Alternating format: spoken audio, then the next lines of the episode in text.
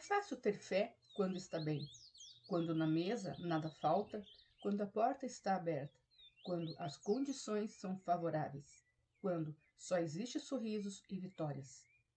Mas é quando os momentos se tornam mais difíceis que Deus espera de nós mais fé.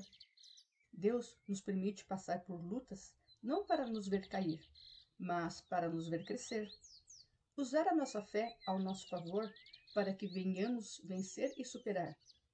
É Deus nos preparando para sermos campeões. Com a fé se chega mais longe. Com ela, cremos que o impossível se realiza, que os sonhos acontecem e a vitória se torna um troféu. A fé não torna as coisas mais fáceis, mas torna as coisas possíveis. Autor desconhecido.